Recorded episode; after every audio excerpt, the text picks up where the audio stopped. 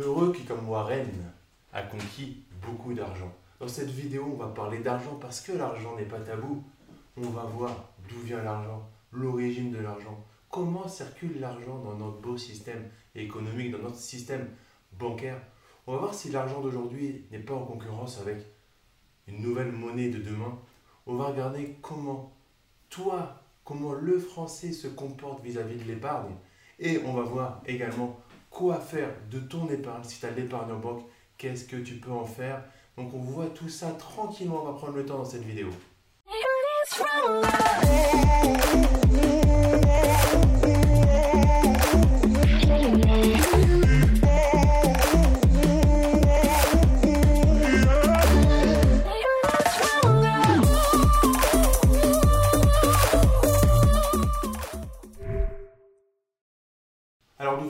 Qui a l'argent Pour ça, on va revenir des années en arrière, des dizaines d'années en arrière, voire encore plus loin, pour comprendre l'origine de l'argent, d'où ça vient ce système d'argent que aujourd'hui on utilise par la monnaie, par les pièces, par les billets.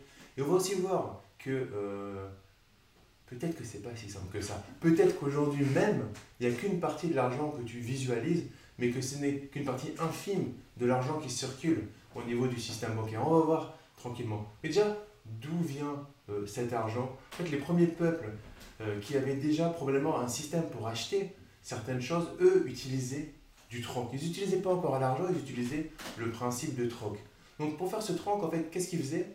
Ils échangeaient, par exemple, de la nourriture contre un service, ou un service contre de la nourriture, ou de la nourriture contre de la nourriture, ou un service contre un service. En gros, chacun avait quelque chose à amener en échange d'autres choses. C'était un système, euh, comme aujourd'hui on pourrait appeler le, marchandage, le troc aujourd'hui, c'est vulgarisé par le marchandage, mais c'est quelque chose qui permettait réellement d'échanger au fur et à mesure.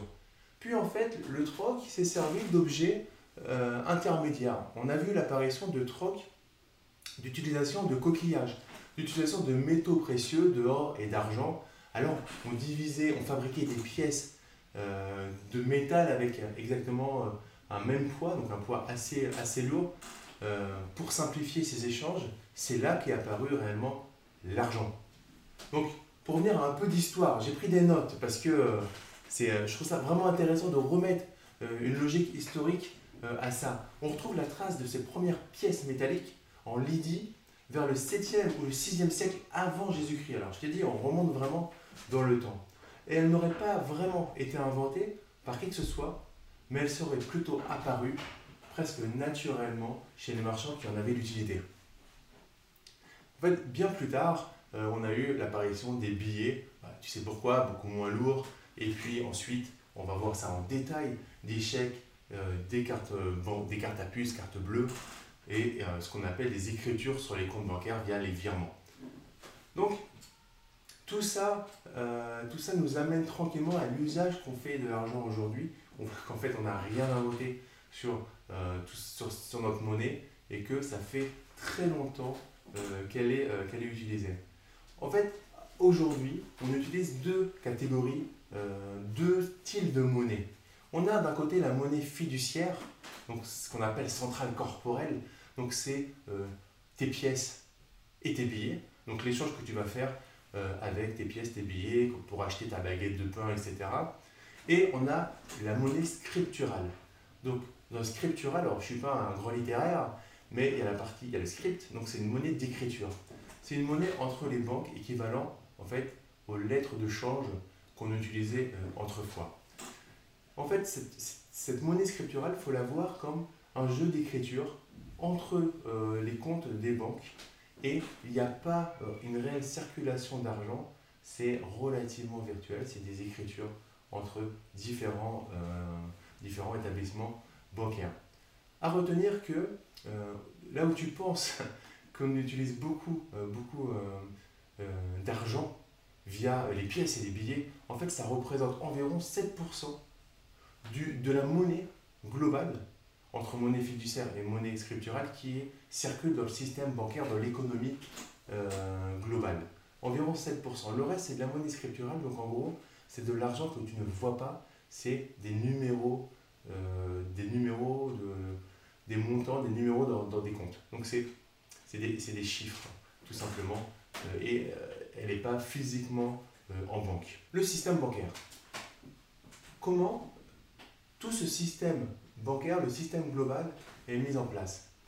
Retiens juste une chose de cette vidéo, les dépôts des uns font les revenus des autres. C'est-à-dire que tout ce qui est créé d'un côté est fait pour être débossé de l'autre et circuler dans une économie globale.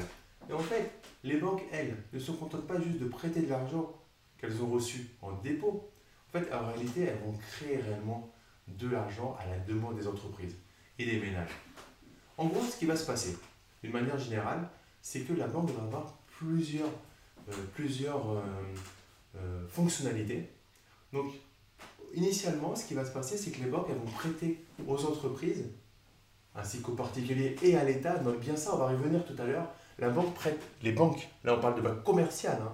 donc les banques que tu connais, dans lesquelles tu as tes comptes, vont prêter aux entreprises, aux particuliers et également aux États. C'est là qu'il y a un petit truc qui, peut, qui peut bloquer à un moment. En fait, qu'est-ce qui va se passer? Les banques vont prêter de l'argent aux entreprises pour leur permettre de produire cette production qu'elles vont vendre et qui vont leur permettre d'avoir des revenus. Donc, si la banque ne prête pas d'argent à une entreprise, elle ne peut pas produire.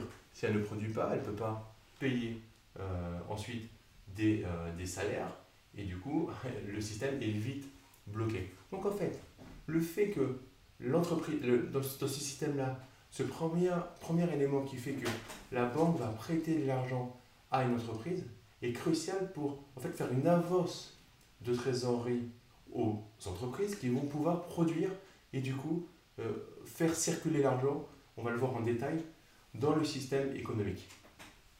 Donc là, à ce moment-là, apparaît la première fonction des banques. Le crédit bancaire qui constitue une créance de la banque sur l'entreprise et symétriquement une dette de l'entreprise au niveau euh, envers la banque. Et du coup, cela, ça va permettre tout simplement de, de, gérer le décalage entre l'entrée d'argent pour la société grâce à sa production et la sortie d'argent pour payer euh, les revenus de euh, ses salariés. Revenus des salariés qui est encore un niveau dans le système économique puisque l'entreprise va payer des dépenses, salaire des salariés, et qui va du coup derrière faire de l'argent disponible sur le compte bancaire de ses salariés. Là, on voit tranquillement que la monnaie va circuler. Elle a été créée par la banque, prêtée aux entreprises et elle circule vers les ménages. Donc les salariés, ce sont des ménages au niveau économique. Et du coup, ils vont commencer à avoir de l'argent sous forme de salaire via un virement de l'entreprise sur les comptes de dépôt de la banque. Là, ça te parle ton compte de dépôt. Comme tu es payé, tu reçois un virement sur ton compte. Et là, on a une deuxième fonction de la banque qui est de collecter et gérer les dépôts de la clientèle. Toi, tu es un client, tu as de l'argent qui rentre et de l'argent qui va sortir. Et là, qu'est-ce qui va se passer? Les salariés, eux, vont, avec cet argent-là, ben, euh, mettre en place euh, des prélèvements, des virements, euh, pour pouvoir payer ce qui leur permet de vivre au quotidien. Et c'est là qu'on va avoir l'entrée en jeu de la monnaie scripturale qu'on a pu voir tout à l'heure, la monnaie scripturale qui est une succession de chiffres et qui va euh, être mis en place à l'aide de moyens de paiement comme les chèques, les cartes de crédit. Donc c'est là qu'on a la troisième fonction des banques qui est de mettre à disposition de leurs clients des instruments de paiement afin de faciliter la circulation de l'argent dans le système euh, économique via, comme on a pu voir principalement, la monnaie scripturale. Donc les salariés, ils vont acheter des biens produits par les entreprises. Hein, tu es salarié de l'entreprise, mais tu vas acheter des biens produits par une autre entreprise, ce qui va se traduire à nouveau par un flux monétaire, puisque les comptes des ménages vers des comptes des ménages vers euh, les entreprises. Et tu vois, là, on commence du coup à avoir les entreprises qui vont du coup fournir, gagner la production, qui vont avoir leur production qui va leur permettre de gagner de l'argent. Et on a la circulation euh, de l'argent entre l'argent que l'entreprise a donné aux salariés qui va revenir aux entreprises via la consommation. Donc c'est un cercle sans fin où la banque prend les intérêts à chaque fois qu'il y a un prêt et cela permet également à chaque partie prenante, euh, donc on a vu euh, les ménages, les entreprises, de pouvoir produire, de pouvoir consommer, de pouvoir gagner de l'argent, on va voir après de pouvoir épargner pour le particulier, etc., etc. Donc en fait, on peut voir tout simplement les banques comme une gigantesque pompe qui crée, fait circuler puis aspire l'argent nécessaire au fonctionnement de l'économie globale. Donc, retenir quelque chose qui est très important. Il y a deux notions encore très importantes.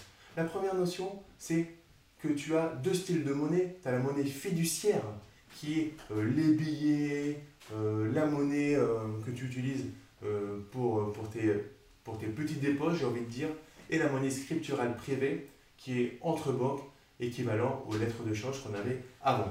Très important de comprendre bien ça. Maintenant, on va revenir à une notion qui a dû surprendre de ce que j'ai dit tout à l'heure, enfin j'espère. C'est que les banques privées, donc les banques commerciales, vont euh, prêter de l'argent également à l'État.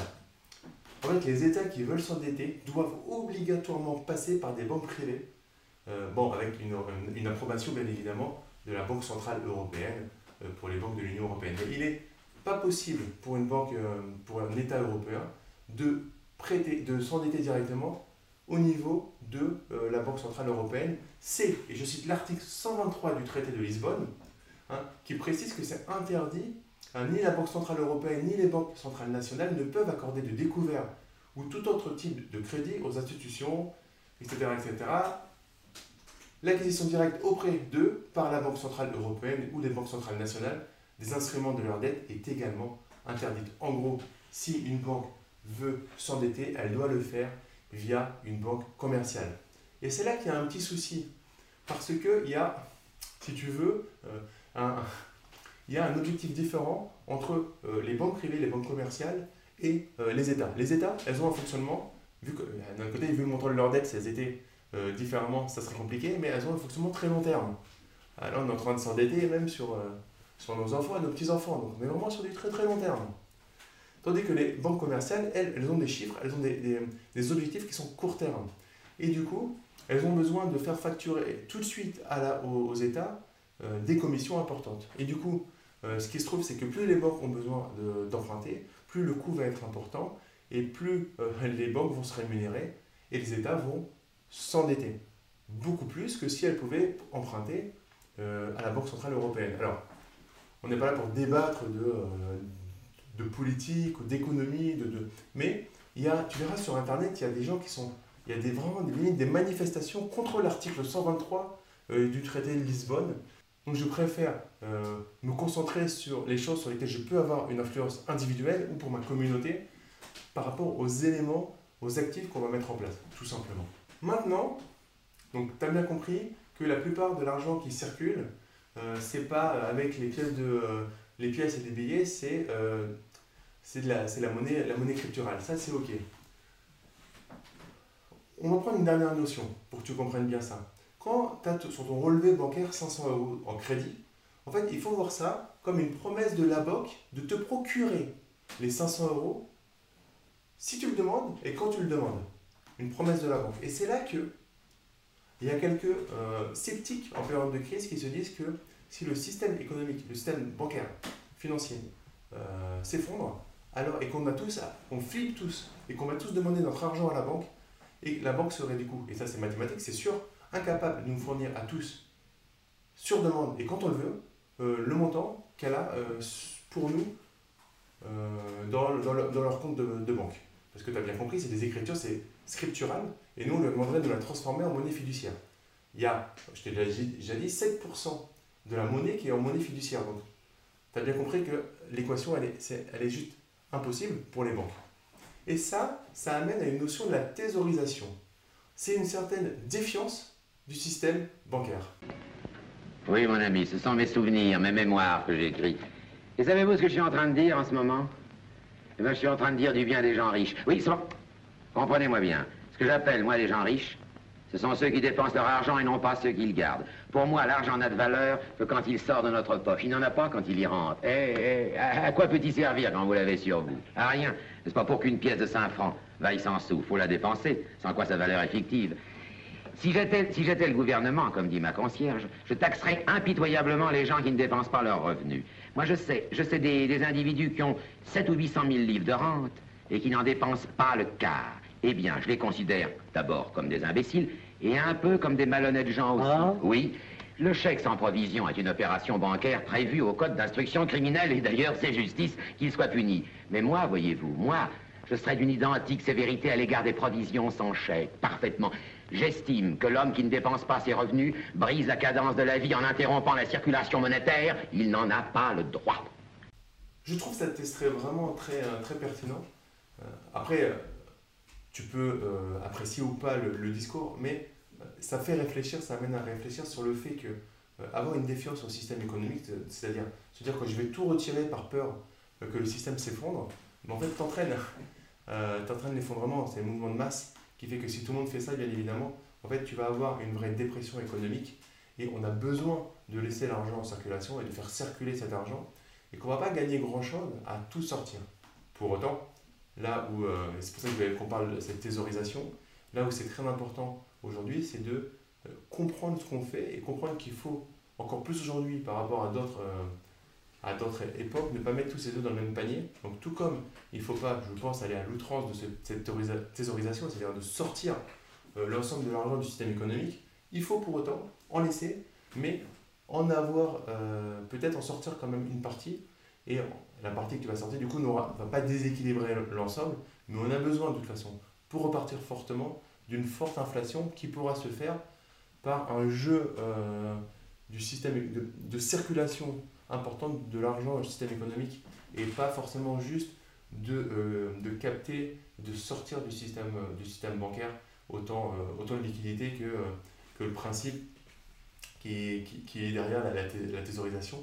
Ça va être, alors c'est un peu complexe, certes, mais voilà, en vulgarisant, si on sort tout son argent, on a moins d'argent qui va circuler dans le système bancaire et c'est là qu'il va y avoir une grosse dépression économique. Et du coup, à force de faire peur aux gens, on les, on les fait faire ce genre de choses, un mou- mouvement de, des masses, et du coup, euh, qu'est-ce qui va se passer derrière? On va vraiment arriver à, à, à la crise économique euh, qu'on entend avec une, une dépression économique. Donc, attention à ce que tu entends, c'est-à-dire qu'il n'y a pas de cata et il n'y a pas du jour au lendemain. Par contre, il faut juste prévoir et par rapport à ça, diversifier euh, et pouvoir se dire que si à un moment il y a une ficelle qui lâche un petit peu, au moins temporairement, tu as d'autres ficelles à euh, prendre. Parce que à côté de ça, bien évidemment, il y a un réel potentiel souci de laisser tout ton argent sur dans le système bancaire actuel.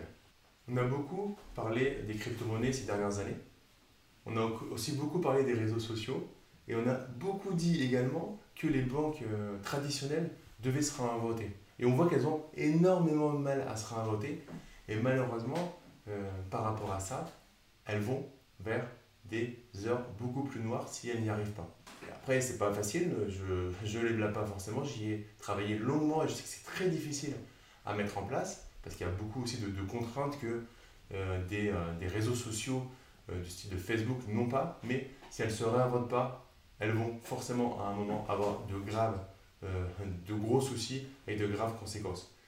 Et ce qui est marrant, c'est que euh, les crypto-monnaies, euh, l'influence des crypto-monnaies, la pression d'un Facebook a pas entraîné forcément la réaction directe de, des banques privées, mais a entraîné une réaction des États. Et ce qui est fou, c'est que ce pas les banques privées, du coup, qui ont, se sont dit qu'ils allaient se réinventer, et c'est les États qui, en voyant en fait, euh, des Facebook, des crypto-monnaies, se sont dit qu'ils avaient besoin potentiellement de se réinventer, qui ont eu peur. Mais la peur leur a permis de réagir et euh, de commencer à étudier euh, des monnaies digitales de banque centrale. L'euro numérique, c'est la nouvelle idée de Christine Lagarde et de la Banque Centrale Européenne. Une monnaie purement virtuelle qui pourrait être utilisée par vous comme par moi via notre smartphone. Quelle différence avec les euros sur votre compte en banque?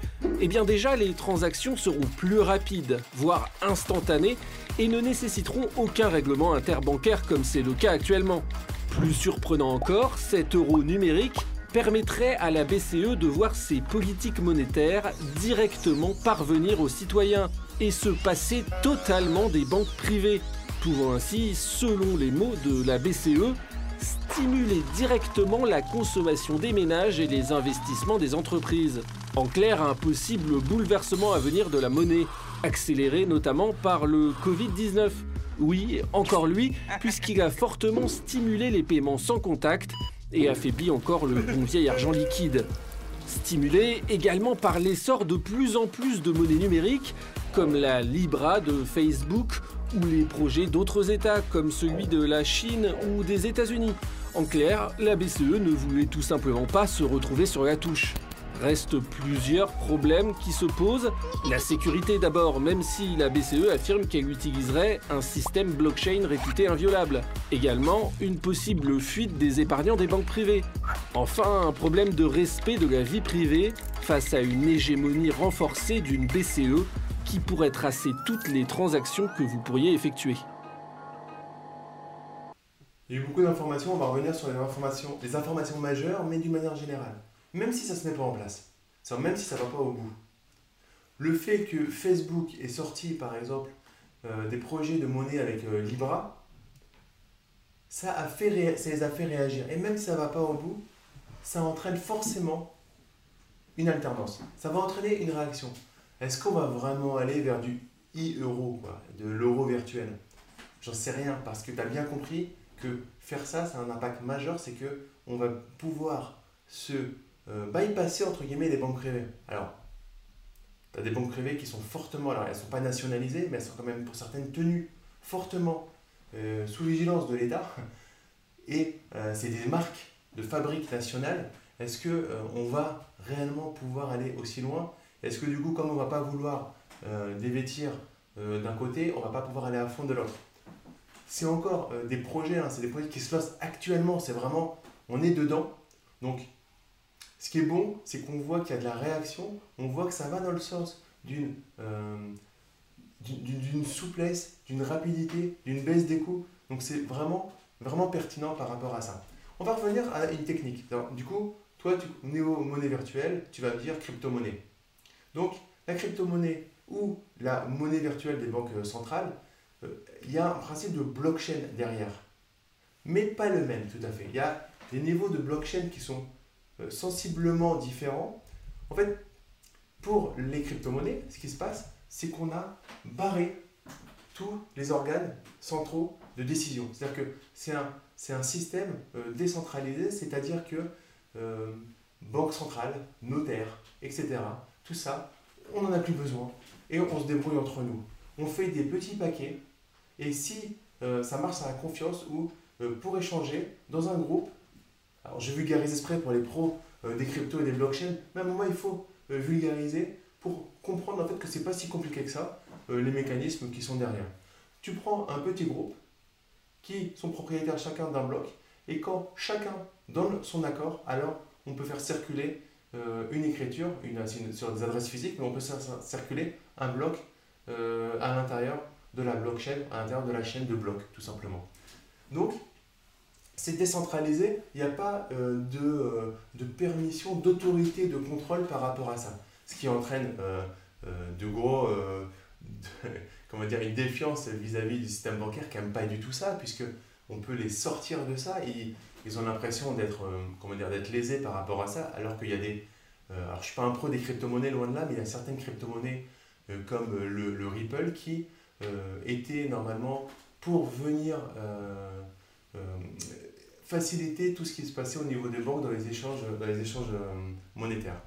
Donc, ça, c'est ce qu'on appelle les blockchains ouvertes, donc permissionless. Donc, c'est le système de blockchain pour les crypto-monnaies euh, potentiellement Libra, et euh, celles que tu connais plus, les Bitcoin, euh, Ethereum et, et autres crypto-monnaies, c'est ouvert. Là, clairement, on est sur un mode de blockchain privé. Pour les NDBC, pour les, les monnaies des, des, digitalisées des banques centrales, on va être sur un système plus fermé. C'est-à-dire qu'on, et c'est bien un problème, c'est qu'on va recentraliser avec une sorte de tiers de confiance donc en fait, on va plus pouvoir, comme c'est fait avec les, euh, avec les crypto-monnaies, on va pas pouvoir, euh, chacun va pas pouvoir créer de nouvelles chances. Ça va être un petit peu plus euh, limité, c'est-à-dire qu'il y aura comme des verrous. Et en fait, tu auras un accès en lecture, mais pas en écriture d'une certaine manière sur les blocs. Donc tu pourras faire circuler ces blocs-là, pas en créer de nouveaux, et avec une régulation par preuve d'autorité, hein, une, une, régulation par la Banque centrale elle-même. Donc, ça retire un petit côté sexy, un peu, on va dire, euh, euh, tu sais, comme les adolescents qui sont un peu en rébellion. Les crypto-monnaies, c'est vrai que c'est la rébellion. C'est voilà, on n'a plus besoin de système euh, de régulation, on se régule tout seul. Là, clairement, tu penses bien que quand ça vient des États, ils vont pas admettre ça. Donc, on a un petit niveau en dessous. Donc, c'est ce qu'on appelle des blockchains permissionnés. Et du coup, ça va, euh, ça va quand même euh, accélérer les échanges, mais on revient avec un niveau euh, de contrôle. Alors, on aime, on n'aime pas, encore une fois, moi je te parle de la technique par rapport à ça. Ce que je trouve énorme là-dessus, c'est que tous les, les, plus grands pays se, sont, se sont lancés dessus. donc il y a la Chine et il y a, qui, qui, est bien en avance là-dessus. Mais la plupart des, des, des, pays voilà, se lancent là-dessus. Et ça, pour nous, pour moi, c'est vraiment une vision 3.0 des États, des banques centrales, et c'est bon pour l'avenir. C'est comme un petit peu euh, une cure de, de jeunesse, et euh, pour avoir euh, vécu de près dans le système bancaire, si on met une jeunesse à ce système-là, on va tous y gagner.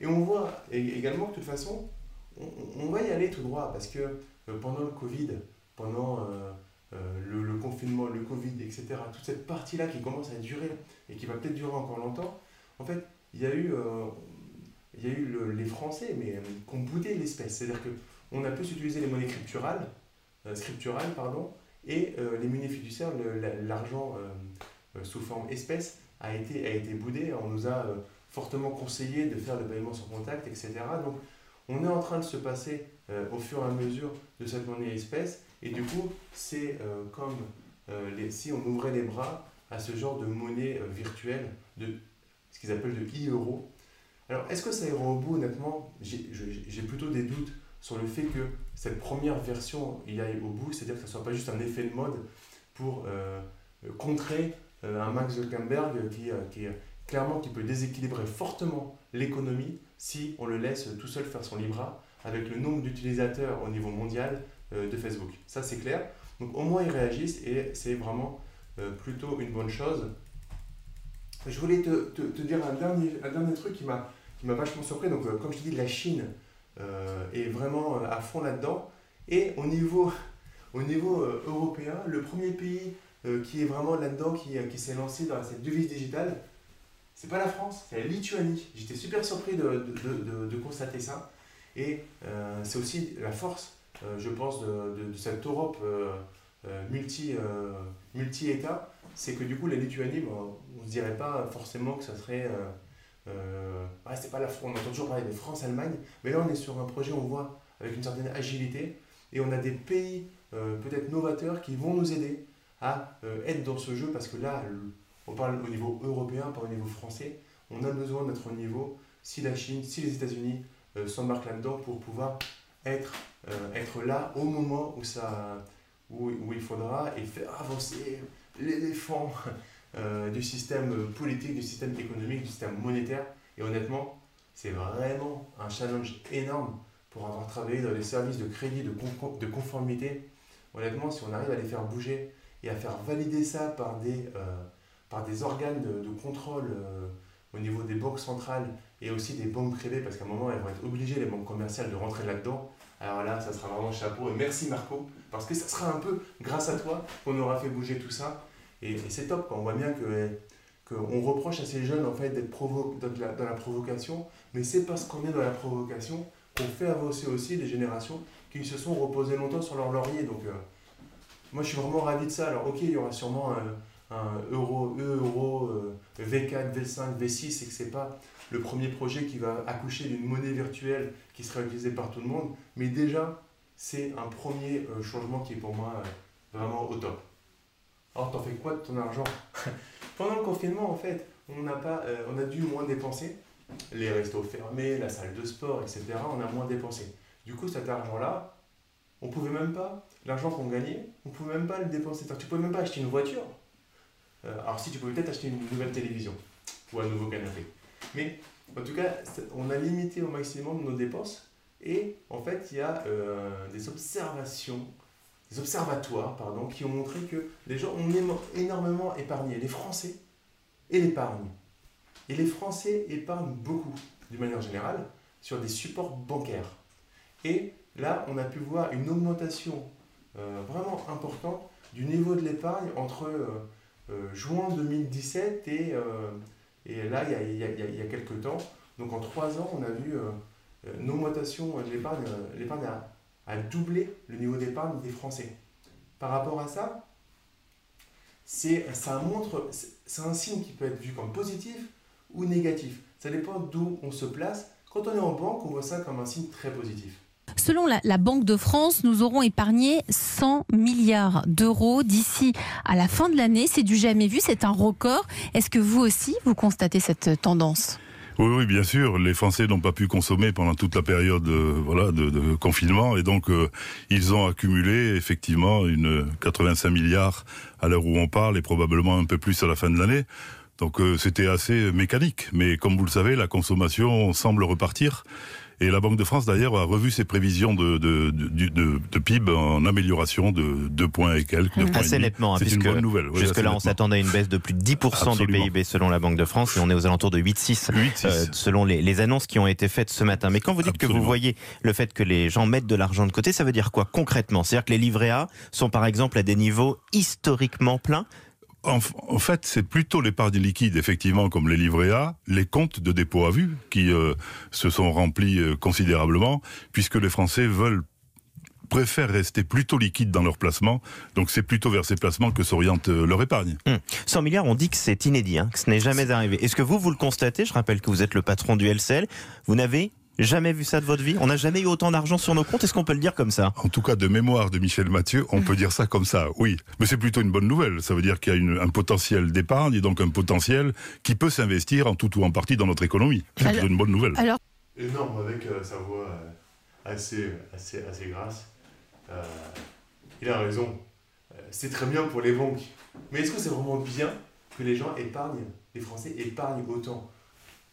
Et ça peut mettre des voyants. Donc lui, il a raison. Alors, je vais vous, expliquer pourquoi. La banque, le plus important, l'un des objectifs, c'est de ramener du new cash. Donc, tout l'épargne qui rentre, c'est du new cash. Du coup, c'est des objectifs au top. Et euh, derrière, c'est du pognon en, euh, en euh, comment on appelle ça déjà dans mon ancienne vie, en bonus et en, en dividende et en plan de participation intéressement. Donc pour les banques, c'est top. Et j'ai déjà oublié ça. On oublie vite les choses importantes.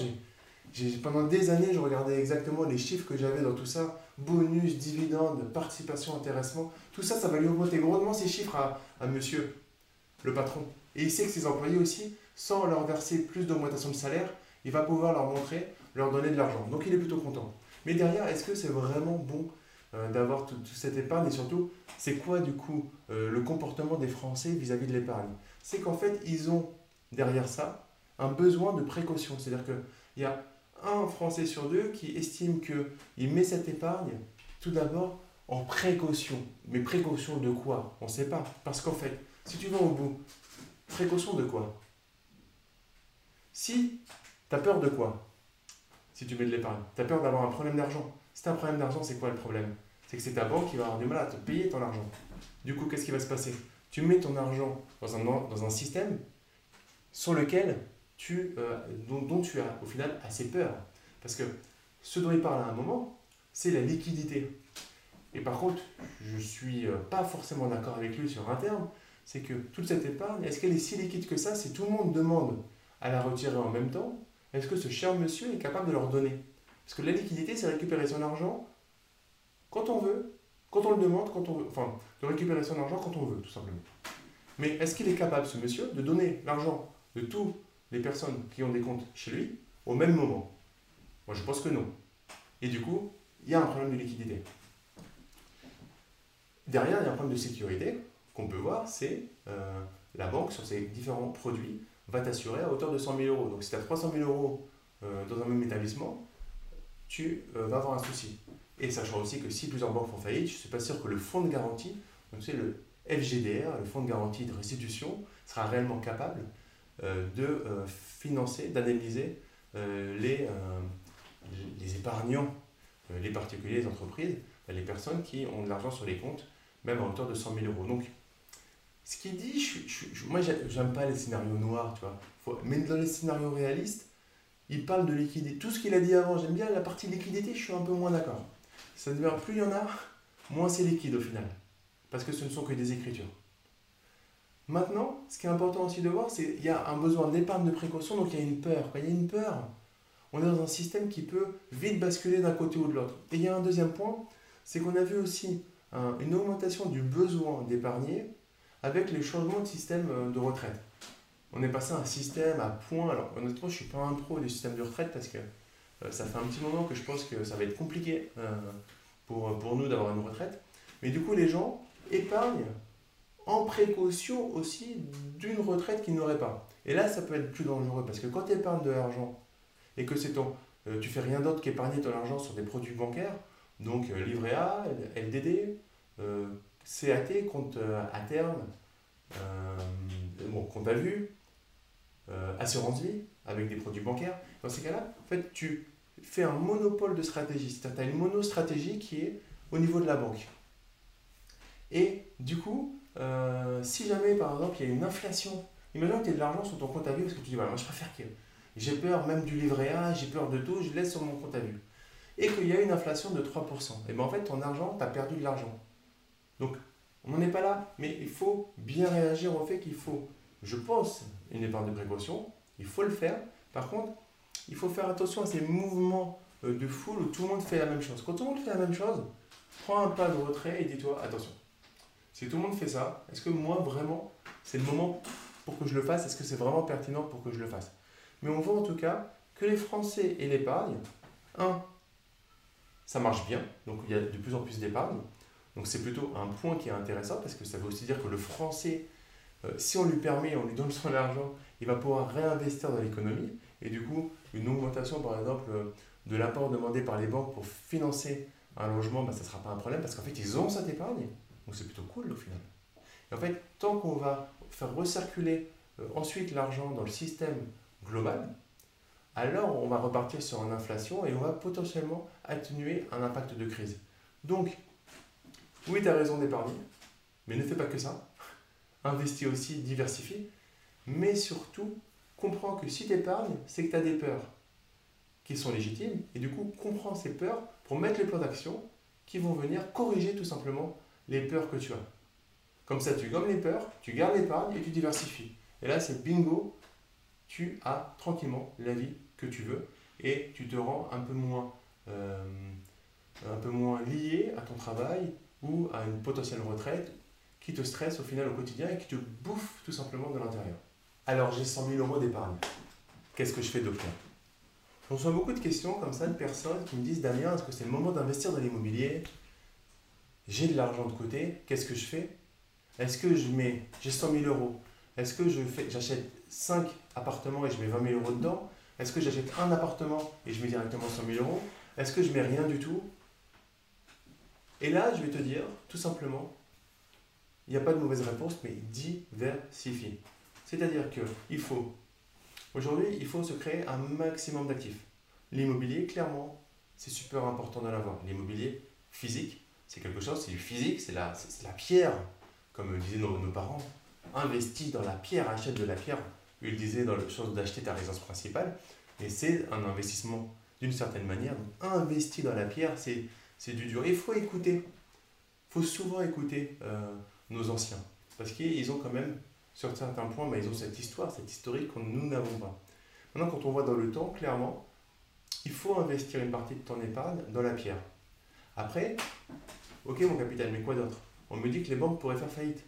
Oui, alors on n'en est pas là, mais ça pourrait arriver. Donc ça veut dire que on ne prend pas une décision d'un coup de tout sortir et de garder euh, ses, billets euh, sous son lit euh, en se disant que la banque va faire faillite, parce que c'est bien, mais si jamais tu te fais cambrioler par exemple, ça peut être compliqué pour toi. S'il y a un incendie chez toi, tu perds tout.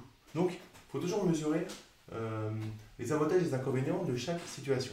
Maintenant, sortir un peu d'argent euh, de la banque en liquide pour l'avoir chez toi au cas où, au cas où, il y a vraiment une chute majeure d'un coup et que pendant quelques jours, quelques mois, en fait, les comptes soient gelés parce qu'il y a vraiment une déstabilisation globale du système bancaire. Ça peut arriver. C'est un scénario noir qui peut arriver. Et là, si tu as un petit peu d'argent chez toi pour, euh, pour, euh, voilà, pour passer ce, cap, c'est toujours plus intéressant. Maintenant, sortir tout ton argent et acheter des valises pour pouvoir les mettre, euh, c'est pas forcément la chose qui est, que je te recommande parce que bah, ça a d'autres risques très importants. Tu peux également aller acheter euh, de l'or aujourd'hui, de l'or, de l'argent. En fait, acheter des, des, choses qui sont stables, qui ne vont pas forcément prendre de la valeur, hormis un point. Ça va prendre de la valeur si la monnaie chute. Parce que ton or va rester plus stable. Et si l'euro, par exemple, chute, toi, tu vas gagner. Mais dans l'ensemble, ça va rester relativement stable. En fait, tu vas faire une stratégie mixte avec ton épargne où tu vas aller potentiellement aller faire du dynamique, comme des actions.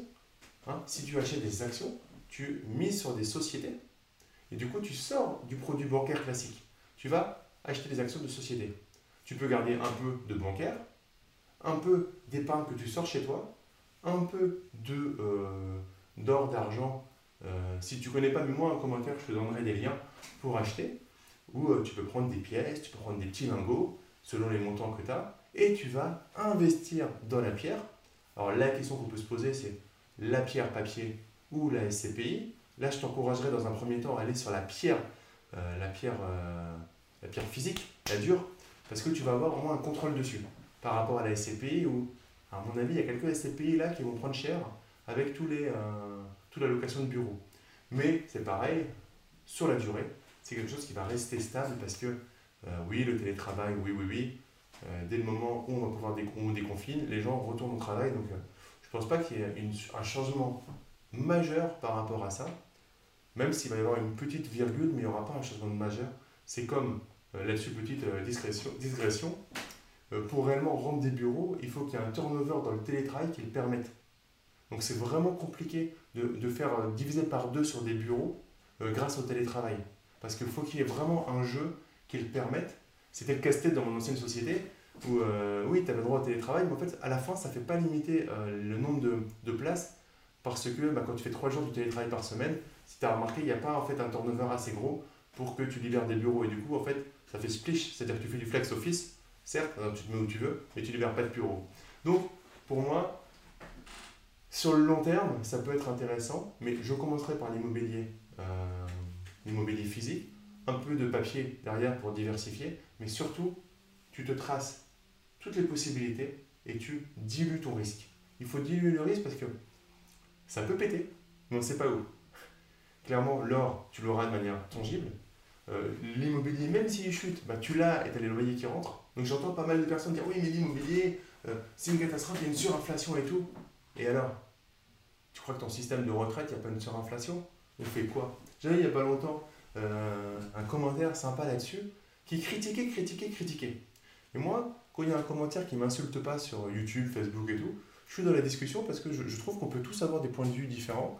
Et limite, c'est pertinent, j'aime bien échanger parce que j'ai pas forcément la science infuse et j'aime bien le, point de vue, euh, échanger sur les points de vue. Donc si tu as 100 000 euros euh, d'épargne de côté, pose juste un truc, diversifier, diversifier, diversifier. Reprends tout ce que je t'ai dit là, vois là où tu es le plus à l'aise, là où tu n'es pas à l'aise, ben, mets-moi des questions si tu veux et euh, en commentaire hein, et on, j'y répondrai ou je te mettrai en contact avec des gens qui sont experts sur les sujets pour y répondre. Mais voilà, tu as des cases, tu diversifies en ouvrant un peu chaque case et ça te permet, parce qu'on ne sait pas où ça va péter. On, on pense, honnêtement, ça va péter. Mais on ne sait pas exactement où ça va péter. Mais si ça pète sur l'immobilier, bon bah, tu as quand même des loyers. Si ça pète sur le système bancaire et tu as tout en épargne, potentiellement, ça peut être très compliqué. Donc, c'est là où il faut euh, avoir cette, vie, cette vision de se dire, si ça pète à cet endroit-là, c'est quoi mon impact? Il est temporel ou il est, euh, ou il est euh, comment dire, ou il est 100%. C'est-à-dire que c'est temporel, certaines baisses, ou alors c'est euh, tu as tout perdu, banqueroute, c'est zéro. Potentiellement, si réellement il y a un problème au niveau bancaire, ça peut être zéro. Donc, moi je ne crois pas au scénario noir de chez noir, mais faut mieux faire attention tranquillement et ouvrir le maximum, avoir le maximum de cordes à ton arc. On arrive à la fin de cette vidéo où on a parlé de l'argent, on a vu d'où venait l'argent, on a vu comment on créait l'argent, comment elle circulait dans le système, au niveau du système bancaire, au niveau du système économique global. On a vu l'argent 2.0, voire 3.0, avec de nouvelles monnaies virtuelles qui sont en cours, en cours d'étude. Et on a, euh, on a vu euh, comment les, les Français réagissaient par rapport à l'épargne et comment toi, tu pouvais faire si tu avais de l'épargne de côté. Je crois qu'on a fait un tour assez intéressant sur l'argent. Tu as bien compris sur la chaîne que l'argent n'était pas tabou. C'est ce qu'on en fait qui peut être euh, à la limite bien ou mal. Mais avoir de l'argent, c'est plutôt cool. Donc autant euh, apprendre ça, savoir d'où ça vient, savoir comment réagir avec. Parce que ce n'est pas un gros mot, c'est juste quelque chose qu'on utilise au quotidien et qu'on utilise depuis très longtemps. Donc autant être intelligent, avoir une intelligence euh, financière, une éducation euh, financière. J'espère que tu as aimé cette vidéo. En tout cas, bah, mets-moi un gros like, partage-la à tes amis investisseurs, tes amis entrepreneurs. Mets-moi un commentaire euh, si tu as des questions par rapport à la vidéo. Alors, on est allé sur plein de notions différentes. Si tu aimes bien ce format, mets-moi un petit commentaire, ça me fera plaisir, même un grand commentaire, pas un petit commentaire. Mets-moi un commentaire et en tout cas, abonne-toi à la chaîne YouTube pour rejoindre des milliers d'investisseurs abonnés à la chaîne. Tu connais la chanson, t'appuies sur le bouton s'abonner et sur la cloche, comme ça tu es prévenu quand je publie de nouvelles vidéos. Et je te dis tout simplement, porte-toi bien, à très vite. Ciao